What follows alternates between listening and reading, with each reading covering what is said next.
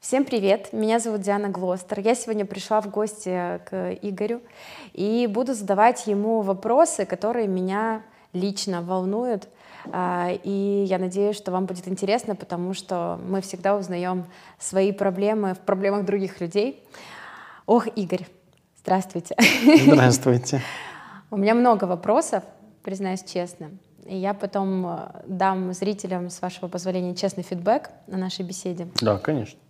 И даже не знаю, с чего начать, а, но, наверное, начну с такого самого насущного, потому что вот у меня буквально позавчера был прямой эфир а, с моими подписчиками в Инстаграме, и мы обсуждали тему женственности.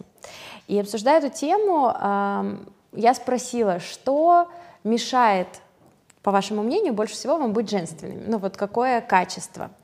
И практически все, ну там 90% девочек ответили, что это вспыльчивость, вот это такая нервозность. И самое интересное, что э, мы же, наверное, притягиваем к себе людей, которые похожи на нас, это и моя большая такая проблема, потому что я достаточно вспыльчивый человек. То есть э, я завожусь от нуля до ста просто за секунду. И вот хочу спросить, как вообще можно с этим работать, что делать и каким образом можно все-таки спокойнее реагировать на все происходящее? Вот мы с вами э, знакомы уже примерно полчаса. Да. До сих пор вы еще не были вспыльчивой. То есть это случается редко или вы просто лицемерите сейчас? А, это случается... Вам хочется уже взорваться, но пока вы нет, еще не Нет, делаете. это случается не часто. Не часто. Не, вот пока я с вами, меня тут ничего не раздражало вообще, абсолютно искренне. Но если это какой-то э, стрессовый момент или, например, вот больше всего я раздражаюсь прям сильно, если я что-то себе запланировала, и что-то пошло не так. И вот в эти моменты я прям взрываюсь очень сильно и до такой степени, что на физическом уровне ощущаю сильное напряжение.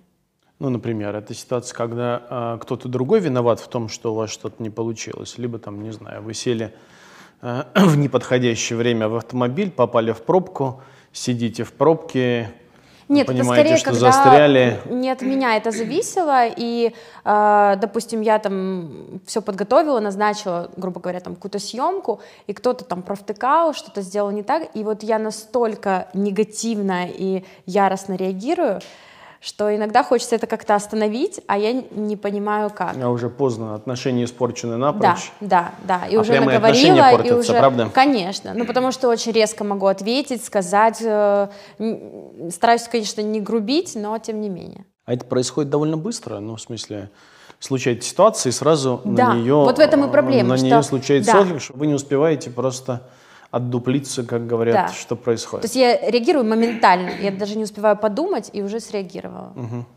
А вы контролирующий человек, да? Да. Властная. Ну, если вы говорите о том, что очевидно, что, исходя из того, что а, вы говорите, ну, так ведут себя, как правило, люди контролирующие, так ведут себя люди э, довольно властные, в социальном смысле слова властные, я не имею в виду сейчас стремящиеся там в политику или там, не знаю, быть большим руководителем, Да. но люди, которые привыкли, что все находится под их контролем. Есть такое. Тогда вы должны быть не в ладу со своей ранимостью, со своей уязвимостью и со своей способностью а, доверять и отдаваться. По поводу отдаваться не скажу, а вот по поводу доверять, да, и по поводу уязвимости и раним... Не то, э, что вы имеете в виду не в ладу? Обычно вспыльчивые люди, им трудно принять свою уязвимость и ну, как ее публично демонстрировать, или, М. знаете, как признать, что ну, не получилось. А, не получилось, я несовершенна. Но тут у меня, знаете, какая ситуация? Я такая сама по себе, эм, ну, можно сказать, плакса, потому что если меня что-то ранит, я очень не могу сдерживать э, слезы, э, но я этого не стесняюсь, то есть у меня, у меня нет такого, что я это как-то торгаю или стараюсь сдержать, вот. Но, ну, я не могу сказать, что я не, не владу с уязвимостью. А вы плачете кому-то обычно? Вот есть место, например, там, если вы захотите поплакать, вы предпочтете плакать скорее. Нет, там, я не плачу знаю. моментально э, по факту. То есть у меня нет По такого, факту. что у меня накопилось, и я пошла и специально это выплакала. А у меня это вот что-то случилось, я расплакалась, и все. Крутяк. Я не могу это сдержать.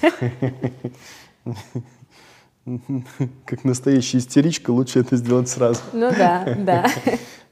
Хорошо. А в этом месте интересно, когда вы плачете, вам важно плакать кому-то? Ну, вот, знаете, вот есть такая, какой-то момент, когда я только начал создавать то, что сейчас называется психотерапией переживанием, mm-hmm. э, я обнаружил, что есть э, большая разница. Я почему использую это слово «отдаваться»? Между плакать просто mm-hmm. и плакать кому-то. Вот когда вам хочется плакать, вам хочется просто сбросить то напряжение, которое есть, и тогда это почти ничем не отличается от вспыльчивости, потому что это просто два способа одного и того же. Да. В одном случае поплакать, в другом случае взорваться. Угу. Ну, такая просто разрядка того напряжения, которое есть. Другой способ – это плакать кому-то. Ну, когда mm. вы смотрите в глаза другому человеку, и как иногда говорят, поплакать у кого-то на груди. Это угу. метафора обычно, такое дематическое выражение, но в нем много правды. Когда вы смотрите на другого человека, хочется прямо в него, ну, как-то уткнуться и поплакать ему лично. Но вот желание... Признавая, что я сейчас очень нуждающийся угу. в заботе э, другого человека, и что я не управляю угу. больше своей жизнью, и на какое-то время, угу. на короткое, я отдаю свою жизнь другому человеку. Но здесь происходит так обычно. Желание есть кому-то, чтобы кто-то в этот момент оказался рядом, но возможность не всегда такая есть. И, и там 80% случаев все-таки приходится это делать ну, как-то обособленно и наедине с собой. Хотя, если бы кто-то оказался рядом, то я не прочь была бы поплакать. То, то могли бы. Да. Вы же довольно общительный человек, судя по тому, что я успел вас узнать, довольно общительный человек, следовательно, наверное, с вами всегда много людей. А близких много? Вот кому плакать реально можно. Не близких по статусу, а, насколько я уже понял, у вас много родственников. Да, да, да, да, да. Близких по сути. Ну вот когда... Их немного, и они все заняты очень сильно. Они все заняты. Да. Чаще всего просто их э, нет рядом. Поэтому приходится обычно плакать либо куда-то э, в пространство, да. либо тихонечко у себя, э, у себя дома. Да. В ванной. Ну, в машине, там, где, где придется.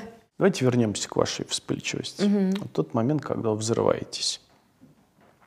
Может быть, странный вопрос, я сейчас задам, он покажется не очень логичным. Угу. Вот тот момент, когда вы взрываетесь, потому что что-то идет не так, как вы хотели бы. Да.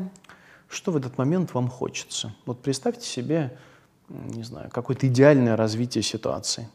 Но я хочу, чтобы вы представили ее сейчас в опасном образом взгляд бросили куда-то вверх, следовательно, вы уже начинаете рисовать себе эту картинку. Да. А я хочу, чтобы вы животом почувствовали. Ага. Представьте себе вот эту ситуацию, в которой вы взрываетесь, mm. вот, и что бы вам хотелось, чтобы реально сейчас произошло. Ну, не в смысле, чтобы сейчас все проблемы разрешились, было хорошо. Да. Это понятно, каждый да. хочет, иначе вы вряд ли бы так на э, эту фрустрацию, назовем так словечко, когда ситуация не может развиваться так, как mm-hmm. вы хотите, реагировали. Mm-hmm. А что бы вам хотелось? Ну, не знаю. Представьте картинку, что кто-то там, не знаю, в этот момент делает что для вас. Mm-hmm я, допустим, ответила бы, что мне хотелось бы, чтобы все пошло по-моему. Но, по-моему, уже невозможно, да. поэтому что бы я хотела, чтобы поэтому, люди да, что сделали? бы хотелось, чтобы люди, окружающие рядом, вот, например, что-то идет не так, как вы, а рядом я есть, там, Костя есть, Володя есть, там, угу. Маша, Петя. Хотелось бы, чтобы вы меня успокоили. А это как бы выглядело? Вот это слово «успокоили», оно как выглядит? Я бы сказал, Диан, все будет хорошо. Или, например, просто взял вас за руку, например, и сказал, я с тобой. Mm-hmm. Вот. Или как-то позаботился, или обогрел, или просто сказал бы, прорвемся. Или mm-hmm. что-нибудь в этом роде. Наверное, здесь э, вот то, что откликнулось из того, что вы назвали, это, наверное, взять за руку, а сказать, что все будет хорошо. Uh, но хотелось бы какой-то конкретики, ну, чтобы хоть какое-то было озвучено, что ли, как решение проблемы или предполож... предположение, как может все развязаться. А вот это очень образом. важная вещь. А, а насколько вопрос, который логично угу. отсюда вытекает, а насколько вы можете находиться в ситуации неопределенной. Вот представьте, что я сижу перед вами сейчас, и вот сейчас такая ситуация, в которой все не по-вашему. Угу. А, судя по тому, что вы описываете, в этой вспыльчивости вы еще испуганы очень. Ну, или, по крайней мере, как-то... Ну, это а... больше на ярость какую-то, злость да, похоже. Да да да, да, да, да, да. А вы отличаете, кстати, ярость и злость? Нет. Это интересно. А чем это отличается? Ну, поговорим сейчас. Да, да, да. Я хочу смоделировать эту ситуацию. Вот представьте, что в этот момент, когда что-то идет не так, я оказываюсь тут рядом. И я не знаю решения этой ситуации, но я рядом. Вот можем, могу я ли вас как-то поддержать, э, когда и я растерян, и вы растеряны? А, и я просто нахожусь здесь рядом, а, беру вас за руку, Да, как вы хотите. да. Я говорю, все будет хорошо, мы найдем решение. Какое, пока не знаю, но мы найдем. Растерянность. И, возможно, еще будет какое-то время. И, возможно, сегодня все пошло под откос. Возможно, сегодня в студии отключили весь свет, а, обесточили пол Киева, мы не можем сниматься, а вы уже вся такая красивая. Вот, мы уже приехали, и все, облом прямо на середине. Но мы вот в этой растерянности находимся. Она была бы для вас выносима? Было ли бы это какой-то поддержкой или нет? Я думаю, да, было бы поддержкой. И Мне еще, вот я сейчас-то поняла, когда вы говорили, что вот в момент вот этой вспыльчивости, а, не буду говорить злости или ярости, потому что я поняла, что не знаю разницы, в этот момент у меня такое ощущение, что конец света наступает. Ну, то есть я вижу сразу, ну, фантазирую себе самый какой-то ужасный исход. Ну, грубо говоря, все, по-другому никак невозможно. И если кто-то в этот момент, я вот это сейчас поняла, кто-то в этот момент мне говорит, что на самом деле, ну, типа, ничего страшного, то есть меня как будто возвращает в реальную ситуацию, говорит, что ничего такого не происходит, меня начинает попускать в этот момент. Все идет так, как нужно. Я помню, э, мне сегодня 46. У вас день рождения сегодня? Не сегодня. А, это в этой ситуации? Мне сейчас 46, в смысле. Да, да. 46 мне случилось в феврале. Ну, мне 46, в смысле, но э, между нами большая разница. А, но я тоже из людей, которые э, контролирующие, вспыльчивые. А, я обычно не сажусь э, за руль автомобиля в Киеве. Я живу и работаю примерно в одном месте, чтобы ходить пешком. Если мне нужно куда-то выехать, меня везут. Да. А потому что я, я не переношу пробки. А Мне кажется, что я с детства, ну не то что пробок ну, не переносил, тогда я из маленького ну, городка Витебска, там, там не было пробок в 80-х годах, когда уже ловился на но я никогда не любил ждать. Например, если трамвай не приходил, то я его не ждал. Я ждал вот две минуты, я раздражался, почему трамвай не приходит, и шел пешком. Конечно, трамвай меня обгонял, я доходил до следующей обстановки, снова ждал три минуты, он снова не приходит, и я так шел везде пешком, научился ходить. Поэтому я тоже перевариваю это, э, эту неопределенность, э, но не очень хорошо. Но со временем я научился понимать э, в с- в 46, что все идет так, как должно быть. Я помню, слушал какую-то лекцию какого-то э, персонажа из адвайтистов или буддистов, по-моему, э, Роберта Адамса. И он, значит, о- одну из своих лекций начинал все время такими словами. Серию своих лекций он начинал словами. Он говорит, здравствуйте, все хорошо. Все происходит так, как должно быть. Я помню, у меня бешенство такое. Как? Особенно если эту лекцию слушаю в пробке, конечно. Да. Это было очень трудно э, принимаемо. Итак, все-таки, если кто-то присутствует рядом, то эта ситуация была бы для вас выносимой, и этой, этого взрыва могло бы быть меньше. Кто-то скажет, Диан, я с тобой, я здесь, посмотри на меня. И вот тебе моя рука. Я не знаю, как разрешить эту ситуацию, но я здесь.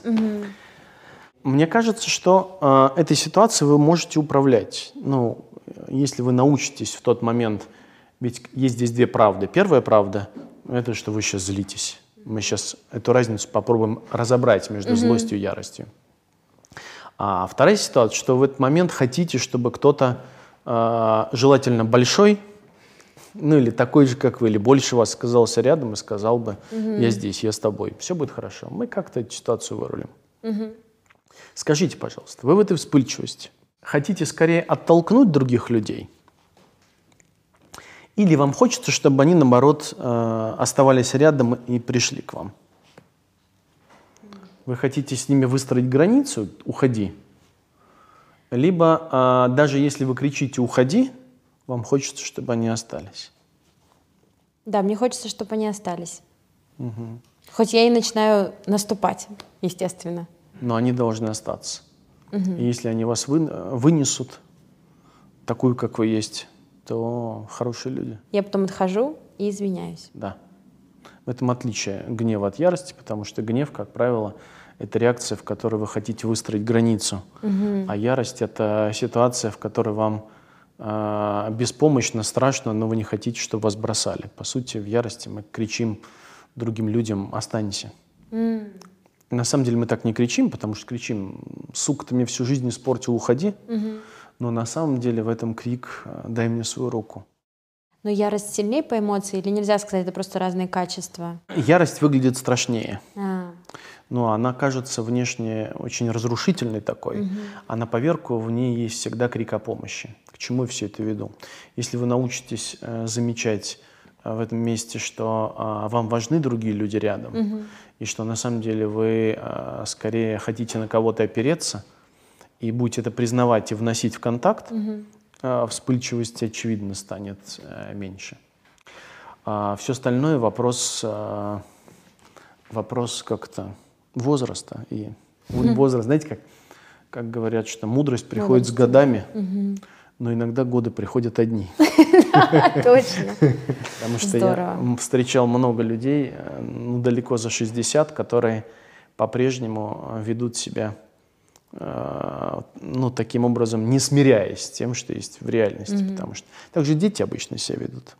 Но вот я смотрю на свою а, среднюю дочь, хотел сказать младшую, но мне сейчас, у меня mm-hmm. трое детей она, конечно, э, хочет так, чтобы было, как она запланировала. Сколько потому ей что, лет? если это не так, четыре. Четыре. Угу. Да, сейчас уже все в меньшей степени, потому что с ней можно договариваться. Но вообще-то дети устроены так, что им нужно сейчас или никогда. Угу. Вот. Иногда мы здесь э, застреваем. Угу. Но на самом деле что хотят дети? Они хотят, э, как правило, утешения. Они хотят, чтобы кто-то оказался рядом и когда моя старшая устраивала истерики, ей 15 сейчас, угу. ей это было 3-4 года, я ее просто обнимал, прижимал к себе, она кричала, пыталась вырываться, а я ей говорю, я здесь, все будет хорошо, и она успокаивалась. А поэтому на самом деле мы часто, когда вспыльчивы, таким образом э, пытаемся бороться со своей растерянностью, ранимостью, уязвимостью, вместо того, чтобы ее признать. Угу. Но в этом нужен, как правило, кто-то другой кто может обогреть, э, полюбить, и тот, кто может на время оказаться тем э, ну, заменителем этой силы, который скажет, что все будет хорошо. Угу. Ну и позволять человеку рядом это проявлять. Ты мне веришь? Все будет хорошо. Угу. Здорово. А я ведь не знаю, будет ли хорошо. На самом деле это ведь такой фейк, в котором главное не действие, которое а, я совершаю, и не а, это часто есть такая проблема, когда человек пребывает в некоторой растерянности, а кто-то начинает ему что-то советовать, угу. а легче не становится, становится угу. только еще злобнее или там страшнее. Мы люди используем это для того, чтобы выразить свою теплоту и заботу о другом человеке. Угу. Когда я говорю, чтобы не случилось, прорвемся, я рядом. Угу. Вот это важная вещь. Не знаю, насколько это попадает, откликается. Да, вам. абсолютно, абсолютно. Я просто прям э, так притихла, чтобы вы продолжали говорить, потому что да, это так и есть. Здорово. Буду теперь себя просто ловить на этой мысли, потому что я вообще не знала разницу между злостью и яростью. Теперь понимаю, что это разные качества, и у меня точно это ярость. У меня не помню даже состояний, в которых мне хотелось бы, чтобы все ушли. У меня скорее, знаете, что было, что я осознавала, что сейчас меня несет, ну, что я сейчас могу наговорить много лишнего, и я убегала. Ну, то есть говорила, дайте время. И уходила, закрывалась, сидела, выдыхала, потому что когда я выдыхаю, проходит время, я могу прийти и спокойно, конструктивно как-то поговорить. А вот в моменте, когда я понимаю, что настолько все нарастает внутри, что бегу, чтобы просто не разрушить все. Можете остаться, а, попробовать в следующий раз остаться в этом mm-hmm. моменте? Ну вот вы такая несовершенная. Вот очередной раз вспышка. Ну, бывает. Mm-hmm. Не смогла снова сдержаться. Mm-hmm. Не нужно с этим бороться. Mm-hmm. Мне кажется, что какие бы проявления не были, даже не очень красивые, там, не знаю, зависть, ярость, вот это вот. Очень важно давать и этому возможность быть. И в этот момент, ну, замечать, а чего бы хотели. Угу. И мой голос начинает звучать у вас в голове. Диана, а что вы в этот момент хотите? Угу. Что важно? Угу. Вы говорите, чтобы кто-то взял за руку, угу. кто-то побыл рядом. И тогда они станут для вас более, э, хотел сказать слово контролируемые, но это совсем не про контроль. Угу. Вы просто начинаете э, свою жизнь видеть полнее, чем просто этот кусочек жизни. Ведь он пройдет, а дальше станет все по-другому. Ну все, Игорь, теперь ваш голос будет в моей голове. Тогда у меня есть другой вопрос. Не знаю, даже хорошо это или плохо. В данном случае это хорошо. Я потом отпишусь, работает, не работает. Есть тогда другой еще вопрос. Такая целая тема, про которую хотелось бы поговорить. У меня их даже две, не знаю, с какой начать. Но давайте, наверное, а, с той, которая тоже для меня такая животрепещущая. Это а, тема равноправия между мужчиной и женщиной так как мы сейчас проходим, как мне кажется, такой этап, когда феминизм пришел к нам а, через такую некую категоричность, чтобы это, ну, как это обычно происходит, чтобы это вообще как-то приобрело потом, затем какую-то нормальную форму. И то есть у нас все, не все, часто у нас происходят вещи с перегибами, да, какие-то. И а, в моей жизни точно так же произошел некий перегиб э, вот в вопросах этого равноправия, когда э, ты не просто отстаиваешь свои права, а ты уже начинаешь становиться, по сути, мужчиной и как бы заходить на его территорию и его подавлять.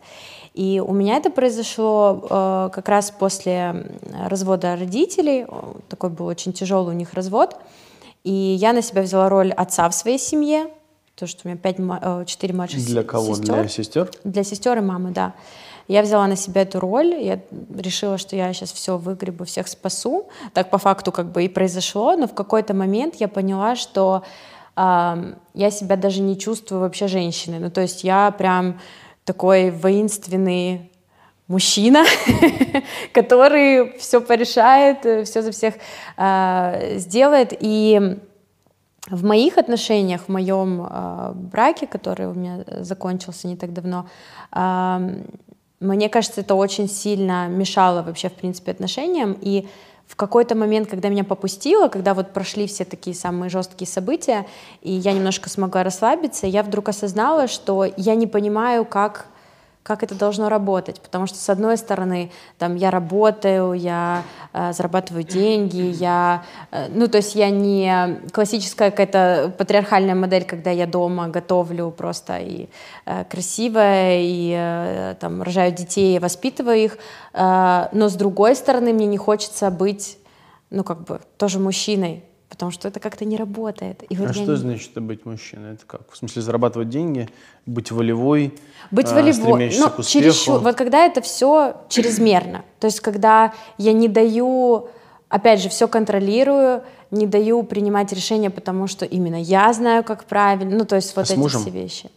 А, так было с мужем. Сейчас в моих отношениях а, я стараюсь в себе это немножко не, не подавлять, но я стараюсь как бы по-другому реагировать, по-другому давать человеку проявляться рядом со мной, то есть в каких-то моментах позволять себе быть немножко слабее. И вот тут непонятно, как этот баланс сохранять вообще. Вы пытаетесь баланс найти как некую концепцию, находящуюся где-то вовне. Как это правильно, mm-hmm. типа? А кто же знает, как это правильно? Люди же очень разные существа. И мне кажется, здесь много факторов. А, мы-то с вами из патриархальной культуры. Да. Славянская культура, по сути, патриархальна. Постсоветская культура, советская, она была патриархальна. И она остается патриархальной. Но это не значит, что мужчины важнее, главнее, там, не знаю, как это назвать, голова семьи. Знаете, mm-hmm. есть, такие, есть, это же игра все. На самом деле это культуральная игра. Угу. Вопрос о патриархальности или э, феминизме или э, вопросе, у кого власть, там, не знаю, в семье или в отношениях, кто матери истории ценен, это вопрос культурного сговора. Ну, просто вот у нас так договорились, что мужчина главный. Ничего, что он э, сидит в семейных трусах перед телевизором чешет э, свой пузо и вытирает угу. него жирные руки после съеденных крылышек, которые купила ему жена, приготовила жена, и деньги заработала на них тоже жена. Да-да-да, но он зато хозяин. Меня беспокоит другое в вашем. А, в том, что вы говорите, я замечаю довольно важную вещь, что вы пытаетесь найти а, какую-то правильную грань, где нужно быть какой-то правильной женщиной. А способ, который вы выбираете, он тоже от контроля. Угу. Вы говорите, как э, э, себя немножко погасить, придавить. И какой-то вы глагол такой использовали. Э, ну, типа отказаться от этой... Э, ну, сдержать как Сдержать бы. себя как бы, да. да. И позволить, еще один глагол у вас был очень угу. интересный, позволить мужчине э, быть мужчиной. Я не да. знаю, замечаете ли вы в этой фразе самой по себе содержащий контроль, высокомерие и власть, угу. я позволяю тебе быть мужчиной. Mm, да, есть такое. Тогда это тоже получается некая игра. В этом проблема феминизма. На самом деле а, равноправие никто не забирал. Никто никогда у женщины не, не, не забирал права, особенно в современном мире, может быть, там, не знаю, лет 500 назад, там, или 200, 100 в украинской деревне, э, это и было так. Угу. Вот, то сейчас уже, э, очевидно, это не так. Сейчас э, у женщины, ну, очевидно, не меньше власти, чем у мужчин. Вопрос здесь, опять же, я буду все время привлекать ваше внимание к внутреннему ощущению. Да. А какой женщиной вы хотели бы быть? Угу. Потому что вы сейчас говорите о том, какой вы вынуждены быть. Ну, под влиянием событий в жизни вы вынуждены были за нее сражаться и заменить вашим сестрам отца. Вот, хотя на отца вы не очень тянете. Слава Богу. Слава Богу, да. жизнь вас деформировала, по крайней мере, не mm до такой степени. Но какой бы вы хотели быть женщиной? Это ключевой вопрос. Внутри вас mm есть что-то, что знает, какой женщиной вам хочется быть. Вот можете описать мне эту картинку? Чего внутри хочется, когда вы э, видите перед собой мужчину, вашего партнера, любимого мужчину, какой вам рядом с ним хочется быть женщиной. Никакой нужно быть, да. чтобы у вас был хороший брак. Лучший способ э, похоронить брак угу. это попытаться просчитать, как угу. вы построите идеальным образом. Потому что первый же кризис вас похоронит. Угу. А лучший способ, он такой немножко эгоистичный. Эгоистичный в том смысле, что вы живете так, как вам хотелось бы. Какой угу. женщиной вам хотелось бы быть рядом с вашим партнером, кстати? Мне хотелось бы быть э, женщиной более мягкой, потому что я, когда вот была как раз вот в этой зоне, ну, я ее условно называю, что я была как отцом, но я была в зоне такой жесткости, я понимала, что э, я себя очень сильно отдаю, э, но я вообще не наполняюсь никак. Ну, то есть я себя постоянно чувствую опустошенной, Э, достаточно одинокой, потому что ну, отталкиваю людей от себя, не даю абсолютно возможности чему-то в моей жизни происходить не по моему как бы сценарию, опять же, не под моим контролем. Вот. И мне хотелось бы сохранить вот эту классную возможность реализовываться, да, там, зарабатывать деньги, э, заниматься тем, что мне нравится, но при этом просто не не быть доми доминантом, как бы не доминировать э, так сильно в отношениях. То есть я вот как идеальную картинку вижу, что все-таки я более мягкая э, и не настолько, ну, неправильное слово активная, но как это сказать? Я просто сама по себе очень активный человек, но, возможно, в каких-то моментах мне нужно себя как-то немножко останавливать, потому что я на износ всегда. Вот. И мне вот не хотелось бы быть вот этой женщиной на износ, потому что я тогда опустошаюсь, и мне плохо с любым человеком, с любым мужчиной, даже с самой собой. Просто, ну, просто плохо и все, потому что пусто, потому что усталость, потому что Потому что все. вы предаете себя mm. И врете. Ну, потому что это mm-hmm. же все от вранья. А вся усталость а, и истощение в отношениях, она обычно от вранья, когда вы пытаетесь быть не тем, кем вы mm-hmm. являетесь. Mm-hmm. Но есть одна проблема. То, как вы сейчас формулируете ваше желание, угу. оно, оно тоже производно от борьбы. Я вот такая, такой я не хочу быть, говорите mm. вы. А ведь мой вопрос, он принципиально иной. А какой вы хотели бы быть? Mm-hmm. Вы говорите, я не хотел быть такой доминирующей. Следовательно, отсюда полярность, вы хотели быть более мягкой, например. Mm-hmm. Но это тогда будет такой... Э, вы будете использовать тот же способ – вы будете использовать власть, контроль, чтобы что-то с собой сделать. Такой тотальный апгрейд снова. Угу. Немножко себя подрихтовать. Вот такая, как вы есть, вы себе сейчас не очень нравится. Пришло время, стукнуло 26, надо уже становиться Да. становиться другой, повзрослеть. Сейчас я буду такой, более мягкой. И старайтесь более мягкой. Есть большая проблема здесь. Она заключается в том, что вы снова, возможно, будете предавать себя. Потому что все, что вы делаете, вы пытаетесь сделать не отсюда, а оттуда. Попробуйте представить, а какая вы женщина? Уберем слово «представить». Этот вопрос, он ключевой, потому что а, вопрос, что бы вы хотели, как женщина в отношениях, он производит на том, какая вы на самом деле. Угу. Какая вы женщина. Если вы можете мне... Я понимаю, что это вопрос интимный, но если вы сможете мне немножко про это рассказать, а я могу рассказать, какой мужчина. Ну, так, чтобы у нас были равные с вами условия. Хорошо.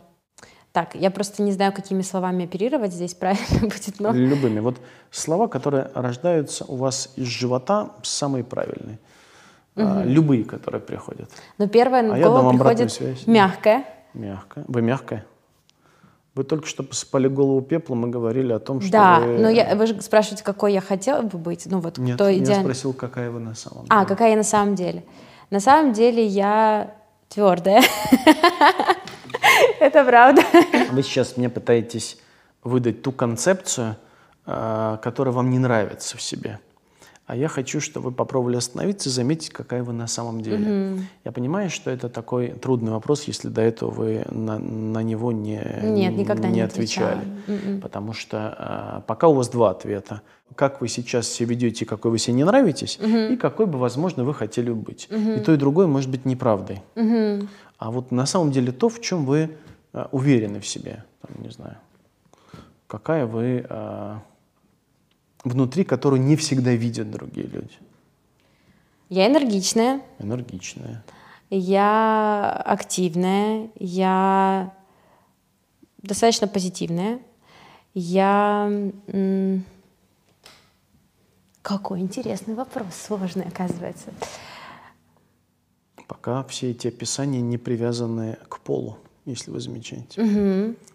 Они привязаны к там, не знаю, члену общества, гражданину. Да, я эмоциональная, ранимая, трудолюбивая. Ну, то, что я плакса, я уже говорила. Это, наверное, ранимость. Красивая.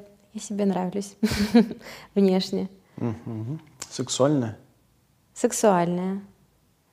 Романтичная. Романтичная. Я поняла, что мне не хватает вот э, слов для описания. Угу, интересно. И большая часть ваших описаний пока находится в описании неких характеристик поведения. Угу. Ну, там, что вы делаете? Вы, угу. там, не знаю, оптимистичное, трудолюбивое. Это угу. все то что, то, что описывает здесь. Сексуальное, угу. красивое, это то, что можно заметить. Угу. А, но как будто бы, а, ну вот, ранимое уже немножко ближе к тому, а, что есть, ну, глубже внутри вас. Угу. Там, не знаю, а вот, ну, мне интересно, а вы теплый человек? Теплая. Теплый человек. Да. Угу. Нежная, заботливая, нет? Нежная, заботливая. Да, есть такое. А вы не смотрите прямо в это место ведь? Что как будто бы это место угу. вы называете последнюю очередь, если я только спрошу об этом, хотя вы даже не подумала, отвечаете да. на да, этот вопрос. даже не подумала об этом. Угу. Угу. Есть два способа пытаться быть какой-то другой женщиной, не, э, не той, какой вы являетесь, угу. а второй способ это заметить, какой вы уже являетесь. И вы действительно теплый человек, я же вижу, я температуру людей э, научился видеть. Знаю, чем, чем я вижу, но это очень заметно по контакту. Но почему-то это приходит вам в, в последнюю очередь. Если бы вы не спросили, не пришло бы. А это что-то неважное или... Как-то это как будто само собой разумеющееся, что ли, настолько, что я не, ну, как бы не вижу этого, не, не замечаю. Не считаю, как будто это каким-то качеством. Крутяк. То есть то, что вы трудолюбивое и сексуальное, хотя это мое слово, сексуальное вы тоже его не назвали. Тоже, я бы я даже угу, не подумала. Красивое да. вы сказали. Да. То, что вы трудолюбивое и красивое. Ежу понятно, что это как-то, ну, а, а это очевидно, а б это как-то, ну, не знаю, там, правильно или, ну, там, не знаю, это ценно. Вы заботились о своих сестрах, о маме, а, потому что должны были это делать? Или потому что Нет, потому что я их люблю любите? их очень сильно. Глубже, видите? Это место находится гораздо глубже. И если вот э, вы будете внимательны к этому месту, к вашей там ранимости, нежности, любви, благодарности, там, теплоте, угу. сердце вот когда мы говорим об этом месте, это что-то, что находится глубже за э, неким внешним фасадом, что нами иногда руководит. Угу. Например, в какой-то момент там, своей э, жизни я тоже понял, что я немного что контролирую в своей жизни. Э, со временем я научился замечать, что я заботливый, теплый человек, очень испуганный, ранимый. Э, за этим фасадом контроля там, всю жизнь был довольно контролирующим, властным человеком. Mm-hmm. С возрастом и с психотерапией я начал, безусловно, меняться, и в какой-то момент я обнаружил, что во мне есть что-то, что я никак не контролирую, чем не управляю. Это какая-то, не знаю, любовь к другим людям, которая проявляется не потому, что я ее запланировал, mm-hmm. а потому что она является моей природой, что ли, в контакте с, э, с другими людьми. Итак, в вашем случае ключевой вопрос не какой бы вы хотели быть. Это не важно. Как только вы начнете отвечать на вопрос, какая, какой бы вы хотели стать, вы уже обманули себя. К сожалению, на этом целая индустрия выстроена. Какой я хочу быть? А какая вы есть? На самом деле уже никто никуда не идет. Вы уже там, где должны быть. И вы уже способны любить вашего партнера – не заморачивайтесь на этих идиотских идеях о равноправии, потому что внутри вас уже есть этот ответ, и он будет свой. Феминистки э, борются от страха. В какой-то момент у Жанна Бодрияра, не знаю, слышали об этом, это известный французский философ, э, постмодернист 20-го столетия, mm-hmm. есть очень интересный тезис. Он говорит о том, что борьба за права э, появляется в тот момент, когда это право уже утрачено. То есть, другими словами, если вы не чувствуете себя женщиной, и что вы равноправны, вы поднимаете знамя феминизма и идете, боретесь с мужиками за равноправие. Угу. А с вами никто никогда не боролся. Поэтому внутри вас что-то знает, какой женщиной вы уже являетесь. И это гораздо важнее. Тот, кто вас полюбил, он полюбил вас такой, какой видит, а не той, какой вы хотите стать. И это ключевая, важная вещь. И будет любить вас через 10 лет потому, что вы такая, какая есть, а не потому, что вы хотите быть другой. Угу. Потому что через 10 лет все изменится, через 5 лет все изменится. Только то, что внутри не изменится. А вы по-прежнему будете все той же Дианой, которая полюбил этот... Как зовут вашего парня? Иван. Иван. Да. Диана и Иван. Безусловно, что он полюбил часть картинки. Чтобы он не думал о вас он все равно обманулся. И все равно спустя какое-то время наступает разочарование. И тогда э, задача двух людей снова посмотреть на друг на друга и спросить, а кто я? Кто та Диана, кто тот Иван, который сейчас по-прежнему смотрит друг на друга и сегодня все еще выбирает друг друга любить. Хорошо, тогда вопрос. Э, я вот единственное, что у меня как-то так откликнулось, что вы сказали, э, что с, с женщинами никто никогда не боролся. Но тут же вопрос а, в том, что действительно была очень сильная дискриминация и не, не давали возможности женщинам проявляться, то есть получать образование, зарплаты. До сих пор существуют организации, в которых зарплаты женщинам э, дают меньше, чем мужчинам, но оплачивают их труд неравнозначно. Там э, ну и другие права, там право э, выбора. А почему вы говорите, что с ними кто не, не борется? Почему вы говорите? Для меня просто это ну, непонятно. Я поясню. Наверное, такой э, действительно важный вопрос. Я же говорю, что это культурный сговор. Угу. Да знаете, как в ситуации насилия. Вот есть э, насильник, вот угу. он негодяй. Угу. А есть жертва. Она всего лишь страдает. Угу. Это сговор.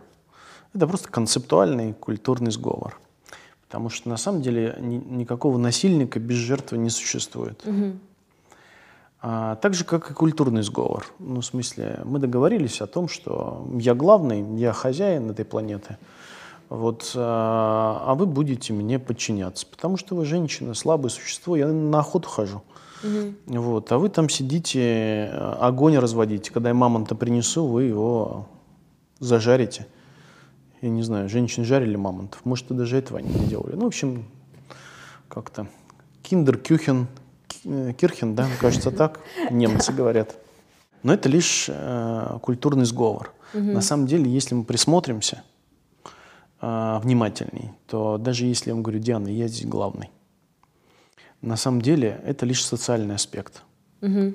Но аспект, который совсем не замечается, он следует, что у вас надо мной власти не меньше.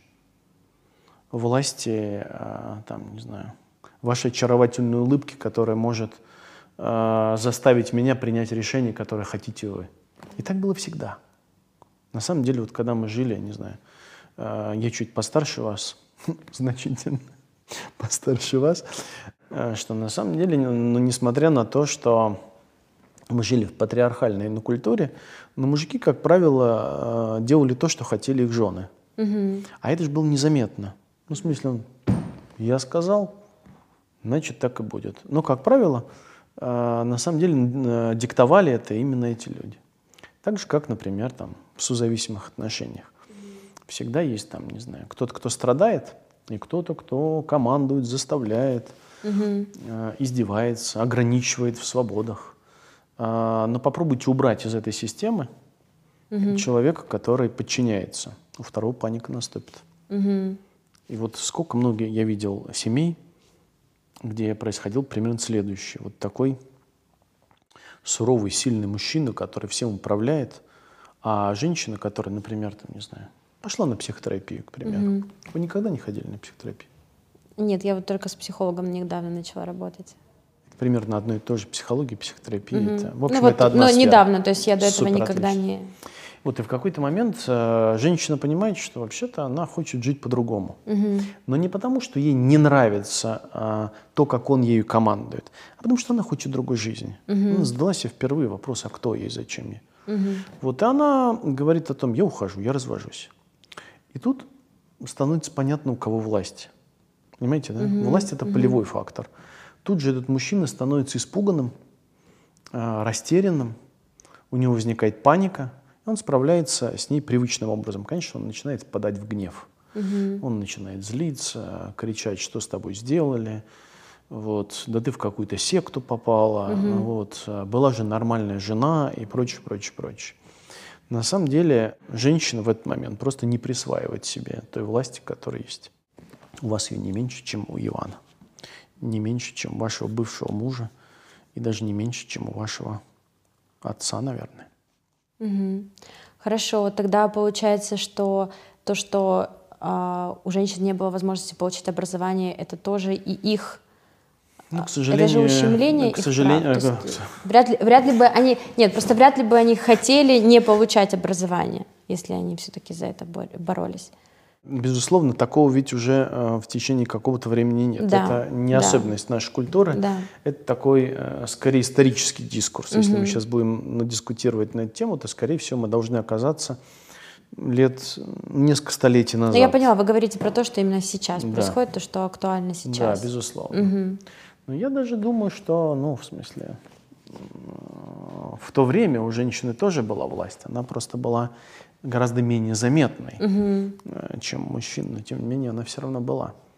Угу. Не бывает э, одного зависимого без другого зависимого человека. Угу. Ну, если один из них садист, то ему нужен мазохист.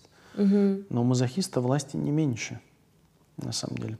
Но, слава богу, конечно же, мы не живем во времена э, Святой Инквизиции, во времена, когда, там, не знаю, женщин сжигали на кострах, угу когда над женщинами издевались, насиловали их и так далее. Сейчас, слава богу, мы живем в другом все же мире.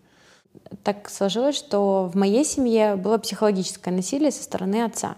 И у меня вот вопрос такой, как ребенку вообще с этим можно ну, справляться, и если виноваты оба, как вы говорите, то есть виноват и насильник, и жертва, то как можно прервать вот этот вот э, порочный круг? То есть потому что я позволяю над собой совершать насилие, получается, ну вот в момент, когда это происходит, и насильник как бы это чувствует, у него есть э, возможность, чтобы это делать.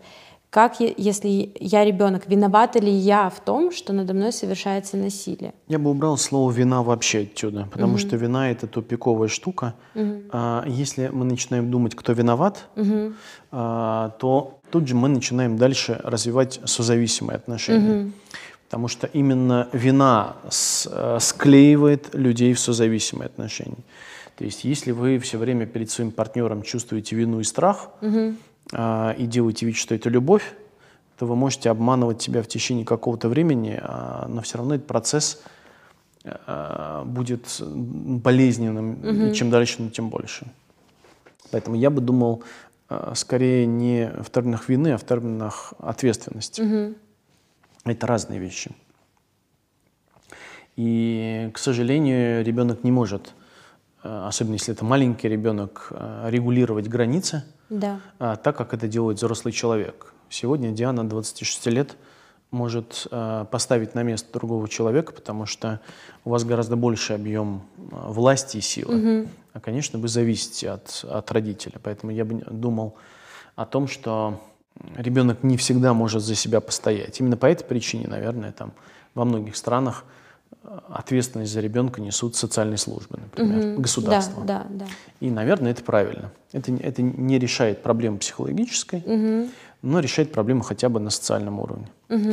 Но у ребенка всегда есть, э, как вот если, например, там взрослый человек мне говорит, меня обижают. Угу. Вот. Чаще всего он говорит о той концепции, которая давно устарела. Если сегодня человек там оглянется вокруг, он заметит, что количество людей, которые могли бы, хотели бы о нем позаботиться и защитить его гораздо больше. Угу. Вот, если ребенок э, не будет молчать, а почему э, детская психотерапия очень полезна? Э, потому что впервые в детской психотерапии, когда ребенок приходит к психологу, он э, перестает молчать, он начинает говорить угу. рисунком, словами, игрой, угу, начинает угу. говорить с да. психологом. И по сути детский психолог это тот человек, который Э, помогает э, стать тем источником, который ребенку возвращает право на его жизнь. Я глубоко убежден, что э, у детей должно быть не меньше власти в семье, угу. чем у родителей. Безусловно, там у них должны быть границы, но эти границы проходят не там, где я считаю нужным, а там, где мои дети, например, нарушают мои границы. Угу. Вот это лучший способ, мне кажется, регулировать границы. Но если э, права моя дочь, угу. я, конечно, приму это и признаю. Так вот, если ребенок перестанет молчать, я понимаю, что это делать трудно, и, как правило, это делается при помощи других людей, вот, то ситуация ну, насилия утрачивает такой объем власти. Если угу. ребенок молчит, то, конечно же, это начинает развиваться дальше, дальше, дальше. Если оглянуться вокруг, скорее всего, рядом с этим ребенком есть, там, не знаю, дяди, тети, братья, сестры, там, не знаю, учителя в школе, Э, тренер футбольной команды, э, кому можно было бы рассказать и поплакать, и тогда власти станет меньше угу. у того человека, кто совершает это, насилие. Опять же, если проблема видима, потому что часто это же происходит за, за закрытыми дверями и. Психологическое насилие самое опасное, э, потому что оно не очевидно. Угу. И не потому, что оно происходит, не только потому, что оно происходит за закрытыми дверями, а потому что оно не очевидно даже для самого человека. Для взрослого человека это не очевидно. Это важный, кстати, вопрос. А можете сказать какие-то главные, может быть, есть основные признаки, что ли, когда можно словить себя на том, что вот это психологическое насилие, оно происходит? Ну, то есть какие есть э, звоночки, сигналы того, что это ну, ненормально, что сейчас заходят, как вы говорите, за ваши границы? А вы как это чувствуете в своей жизни? Вот вы чувствуете, что ваши границы нарушают? И как это? Нет, сейчас я не чувствую. Но, а, допустим, в моей ситуации, в моей семье, в которой я выросла, для меня в какой-то момент это стало нормой. Ну, то есть я не понимала, что что-то не так. Я думала, что если меня постоянно отец там унижает, иногда обзывает, еще что-то, это так, потому что он папа, он главный в семье, и как бы, ну, по-другому и быть не может, то есть так должно быть. Вот, и вот как понять, что все-таки что-то не так происходит, то есть что... Потому что в тот момент э, просто как бы папа меня воспитывает. Хотя по факту это было ну, too much, это не было воспитанием, это реально было каким-то издевательством. Вот. Но я это поняла уже, когда стала взрослой. К сожалению, именно так это происходит, mm-hmm. потому что mm-hmm. э, почему моя профессия она так востребована? Частично потому, что те сложности, с которыми человек в сегодняшнюю жизнь приходит, они начались когда-то давно, когда ребенок не в состоянии был позаботиться о себе. Ну, как это происходит?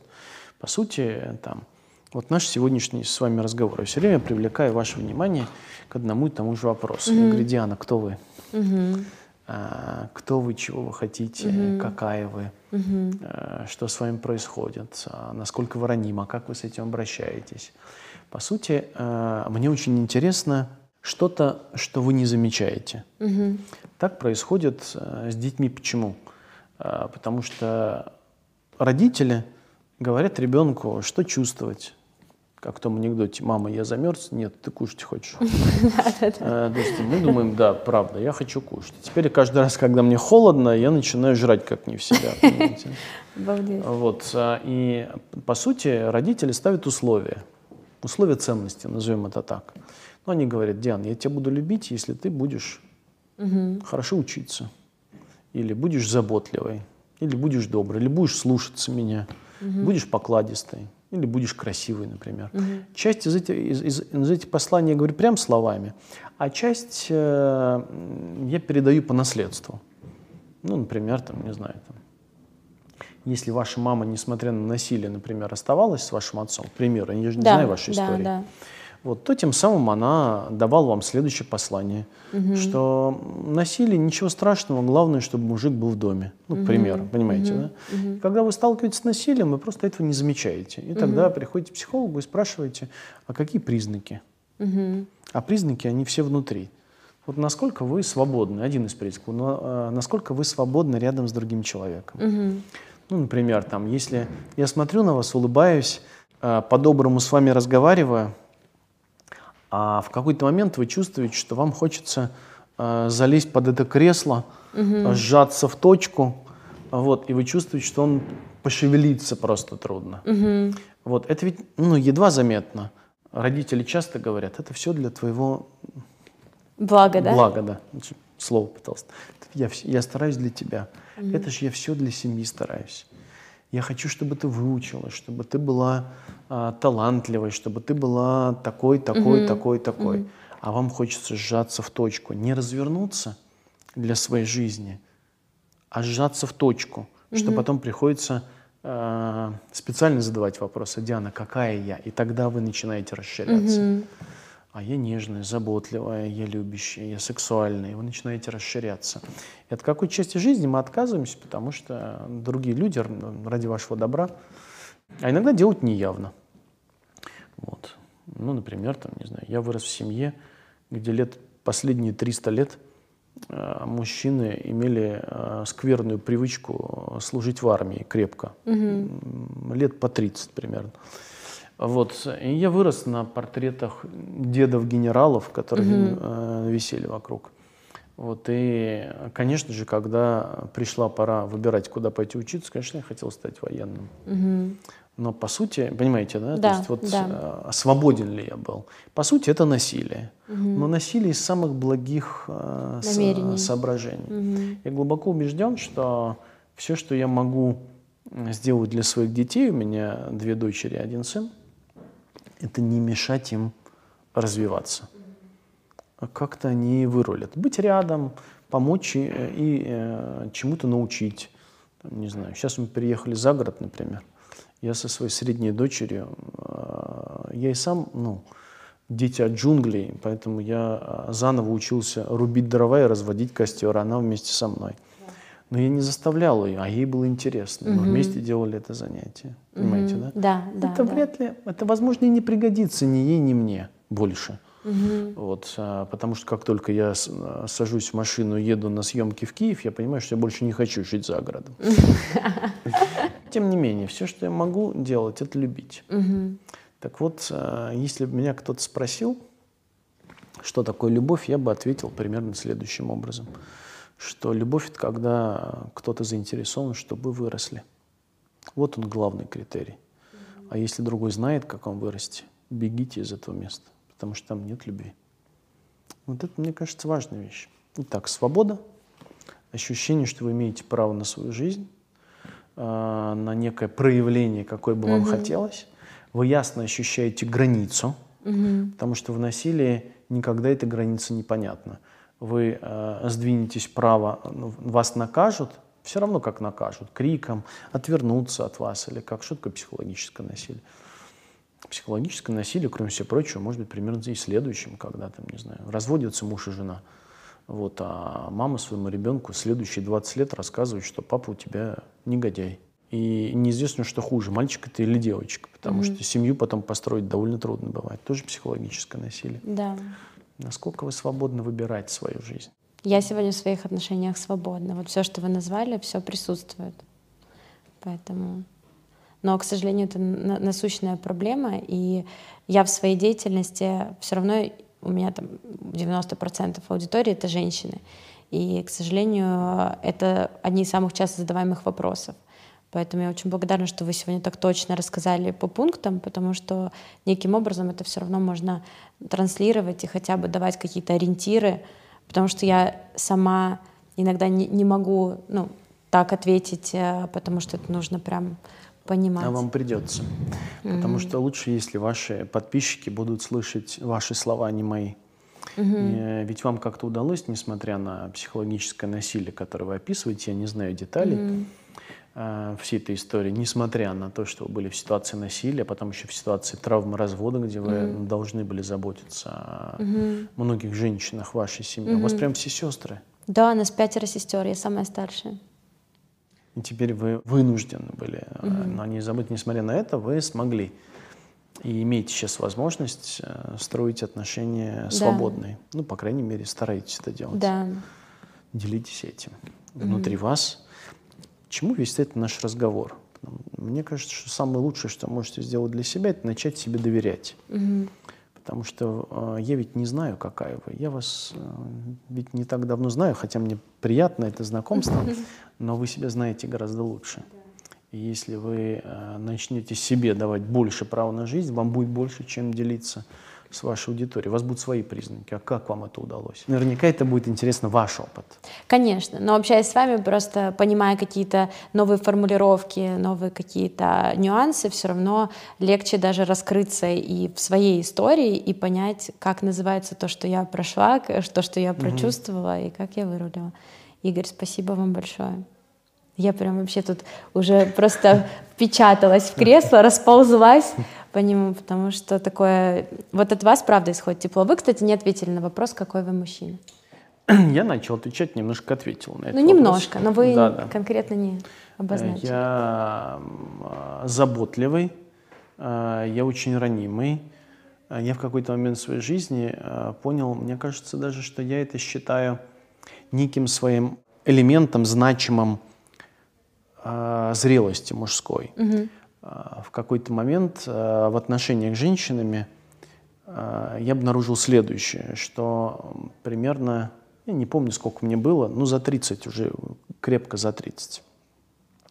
Я обнаружил, что ценность сексуальности, как моей собственной, так и женщин, с которой я вступаю в контакт, интеллекта, которым я всегда очень дорожил, гораздо меньше – чем одну очень важную вещь, которую вот на, в, в этот кризис такой э, среднего возраста я обнаружил, а именно способность заботиться и желание заботы. Я стал обнаруживать, что мне в отношениях с женщина, женщинами э, очень ценно э, их способность заботиться обо мне. Но заботиться не потому, что они привыкли так делать, или потому что они решили, что так нужно быть правильной женщиной, а потому что им в кайф это делать. Угу. И я помню, что э, впервые я почувствовал, что такое настоящая любовь с моей нынешней женой в тот момент, когда, э, проснувшись утром, я вдруг подумал о том, не подумал, а появилось прям непреодолимое желание э, заботиться и одаривать ее. Вот это какая-то очень важная вещь когда я одариваю другого человека, глагол такой странный одариваю, я не имею в виду сейчас только лишь подарки. Да, да, я, я имею поняла. в виду а, свою любовь, заботу, угу. защиту, потому что я от этого становлюсь счастливее. Угу. Спустя много лет я назвал это философией избытка. Это такая некая культура тотального эгоизма, от которого, мне кажется, происходят самые большие светлые вещи, когда я люблю другого человека, потому что мне кайфово. Угу. И вот я впервые начал в женщинах видеть это. Спустя вот много лет, там прошло уже около 10 лет, наверное, угу. после этого, я бы обозначил это как веху а, изменении себя как мужчины. Угу. Когда впервые это стало важным, ценным, и я обнаружил в себе не желание что-то получить от женщины, угу. а желание что-то дать женщине. Угу. Вот это ключевая штука. И женщин научился видеть таких. Угу. Мне кажется, что на самом деле путь э, к счастливым отношениям в семье, он лежит исключительно через это вот место, способность любить эгоистично для себя – способность заботиться из избытка, потому что мне хочется сделать эту женщину счастливее. Ну и этого мужчину сделать счастливее. Вот примерно такая история. Это было значимым каким для меня.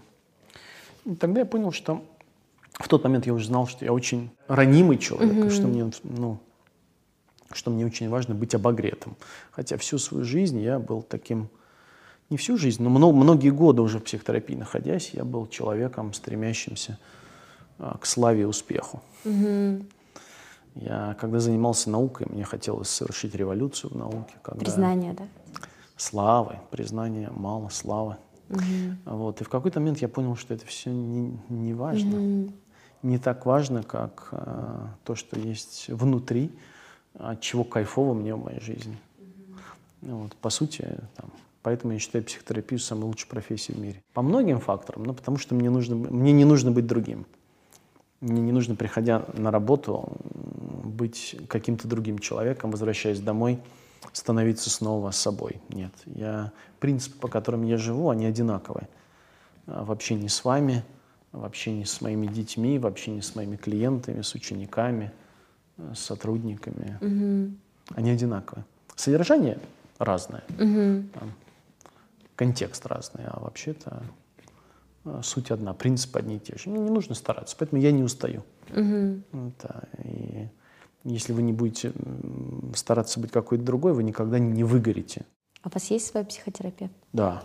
Угу. У меня много терапии, лет 10 терапии у меня было, когда я начинал практику. Угу. Я уже 26 лет занимаюсь психотерапией. Сначала у меня было лет 10 регулярной психотерапии, индивидуальной, групповой, иногда угу. чередовались, иногда параллельно был. А потом 10 лет у меня не было терапии. И вот э, два года назад, когда у меня был такой, э, появился очередной такой, знаете, экзистенциальный кризис, mm-hmm. когда я стал обнаруживать в себе что-то, чего я раньше просто не видел и не знал, то в этот момент я снова пошел на терапию. Два года я снова хожу на терапию.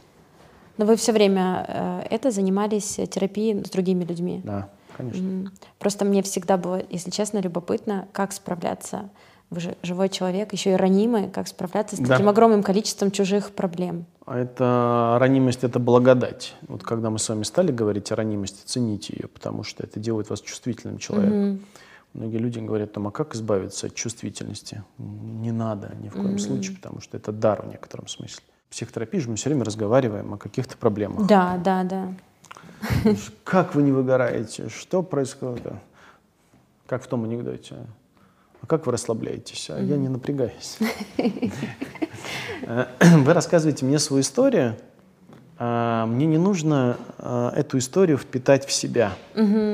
А, моя задача заключается в том, чтобы встретить вас с вашей историей своей жизнью. И на самом деле здесь встречаются две жизни, я их не путаю. Моя жизнь — это моя жизнь, а ваша жизнь — это ваша жизнь. Я даже на вашу территорию не стремлюсь заходить. Вы говорите, Игорь, а вот как мне поступить с этим? Я говорю, а как вы с этим поступаете? Да, да. А да. как быть с равноправием? А вы какая, спрашиваю я. Понимаете, да? Да, да. То есть, э, если каждый из нас будет собой, то места для усталости просто нет и для выгорания просто нет. То есть я продолжаю жить своей жизнью. А, а моя эффективность растет в разы, моя способность кайфовать еще вечером после работы растет в разы, а, здоровье мое не портится, клиент получает больше, зарабатываю я больше. Сплошная польза от этого. Вот она мудрость. Чистая прагматика, я бы сказал. Чистая прагматика человеческой жизни. Не старайся. И не контролируй. Я бы сказал, отдавайся, потому что э, это ваша формулировка «не контролируй», потому что так, все, говорит Диана себе – с сегодняшнего дня я перестала контролировать свою жизнь. Итак, вы когда э, скажете себе это, у вас сразу все сфинктеры ну, сожмутся, кулаки, тонус такой, все, я перестала контролировать свою жизнь. Да, хоп, контроля станет да. еще больше. В итоге, собственно, проблема только усилится. Почему я этот глагол, а, который задал вам первые минуты нашего разговора, способны ли вы отдаваться? Угу. Он ключевой на самом деле. Способны вы отдаваться вашей жизни? Вашей жизни, людям, которые вокруг, мужчине? Не на сто процентов. А хотели бы? Хотела бы.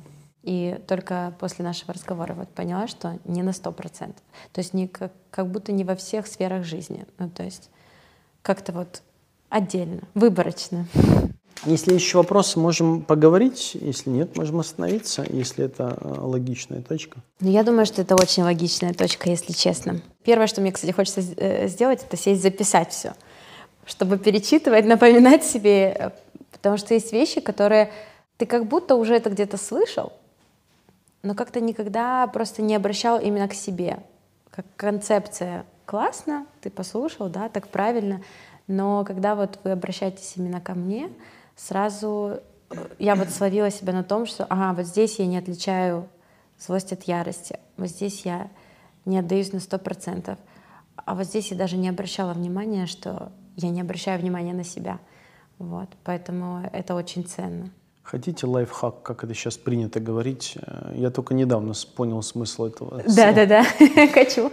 Вы сейчас пытаетесь обойтись Э, с тем, что происходило в нашем разговоре, привычным образом. Угу. Так делают почти все клиенты. Так. Они говорят, так, мне нужно записать, э, чтобы это не упустить. Угу. Знаете, как угу. со сном просыпаетесь, сон прикольный, хорошо психотерапевт ему рассказать, а он, зараза, так держится секунд 30, а потом да, просто да, улетучивается. Да, да. Особенно есть люди, которые очень быстро сны забывают. Есть те, которые помнят их, да. а есть те, кто забывает. И поэтому люди думают, так, так, мне нужно не забыть это записать, а, и у вас появится соблазн снова. Вы же контролирующий счет, как мы выяснили. Да. У вас появится соблазн придать этому значение. А, так выйти, говорит, так, надо запомнить, записать, подумать, что с этим сделать, обращать внимание на это и составить некий план. И в этот момент вы планомерно, как раз от слова план, начинаете уничтожать то, что здесь появилось. Поэтому я обычно клиентам рекомендую следующее. Странная очень инструкция. Говорит, и что мне со всем этим делать? Так. Я говорю, вы просто выходите на улицу и постарайтесь э, в течение 20-30 минут не вступать ни в какие социальные коммуникации. Ну, там, отключить телефон. Угу. Вот, и просто побыть с этим. Он говорит, так, побыть с этим, а что делать? Просто побыть. Он говорит, что думать об этом надо? Не надо. Так, не надо об этом думать? Не надо не думать. Что значит просто быть? Мы же не понимаем, что значит просто быть. В нашей ментальности э, нужно что-то делать с этим. Угу. Два ключевых вопроса. Не знаю, как вы, а у нас разница, но в моей школьной программе два произведения, на которых я вырос, что, кто виноват и что делать. Это же русская литература, которая вот прямо э, пронизала все наше. Так, кто виноват, вы уже выяснили. Что с этим делать? А все, что нужно, это просто быть. И это очень странная вещь. Думать об этом неправильно, не думать об этом неправильно. Все, что вы будете с этим делать, все неправильно. А вот дать возможность ходить просто, погода хорошая, не жарко на улице, втыкать в листочки на деревьях, смотреть на улицы и просто сделать пару кругов вокруг здания. Я рекомендую пешком идти на метро, если люди ездят на метро. Судя по вашему виду, вы на метро не ездите. Но медленно идти до машины, сесть в машину или походить вокруг и просто повтыкать. Идея заключается в том, чтобы а, а, остановить процесс мышления, но не волей, а любопытством. Ну, как интересно, что с мной происходит? Угу. А какая я женщина? Что я еще Игорь угу. не сказала? Что мне важно было бы еще себе сказать? Какие еще прилагательные здесь подошли бы для описания меня как женщины? Хоп, достаточно. Сели в машину, поехали. Все. Это есть а быть дальше? в моменте. А? Это есть быть в моменте. Да? да. И внутри вас после этого начинают происходить чудесные вещи. Угу. Я называю это процессом, не я, все психотерапевты называют процессом ассимиляции, потому что то, что происходит в рамках сессии самой по себе, это впечатление. Угу. Эти впечатления могут кануть в лету через 5 минут после того, как вы уйдете из кабинета. А вот если вы дадите возможность с ними побыть, то запускается такая кнопочка красная, на которой написано «ассимиляция». И вот эти впечатления начинают впитываться. Как, мы не знаем. Угу. Но как-то правильно. Угу. Как-то правильно и хорошо для вас. Тогда не буду записывать. Просто буду. Спасибо большое. Спасибо вам. Очень мне, мне понравилось. И мне очень сделано. понравилось, правда. Как вы уже поняли, сегодняшняя сессия меня крайне впечатлила, поэтому если и вам что-то откликнулось, понравилось, ставьте лайк обязательно, напишите в комментариях, что именно для вас стало ключевым в этом выпуске, и э, подписывайтесь на канал Игоря, подписывайтесь на мой канал Диана Глостер, также меня можно найти и в Инстаграме, э, и будем с вами ВКонтакте на связи, и всего вам самого доброго, просто будьте.